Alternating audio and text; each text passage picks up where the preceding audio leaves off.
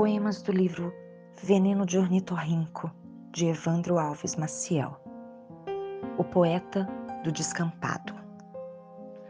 Cheguei a um ponto limite onde a fraqueza que resiste é a força mesma que insiste como um desejo que se abre.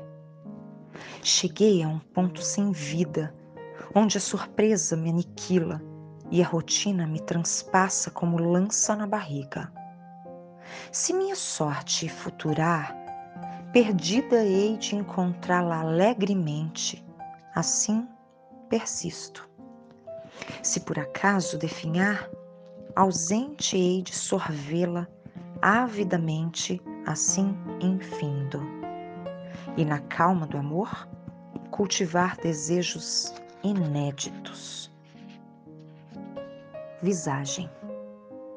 E porque meus olhos vagavam sob a luz amarelada dessa noite sem sombra, pensei na grande solidão dos homens em suas casas e no grande medo de todos os que se entregam à vida.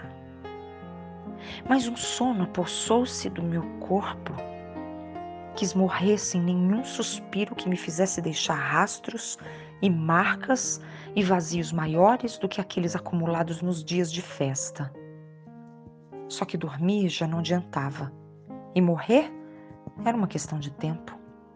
Os meus olhos, vagando sob a luz amarelada dessa noite sem sombra, que me valesse, sorria um grande desprezo pela solidão e pelo medo.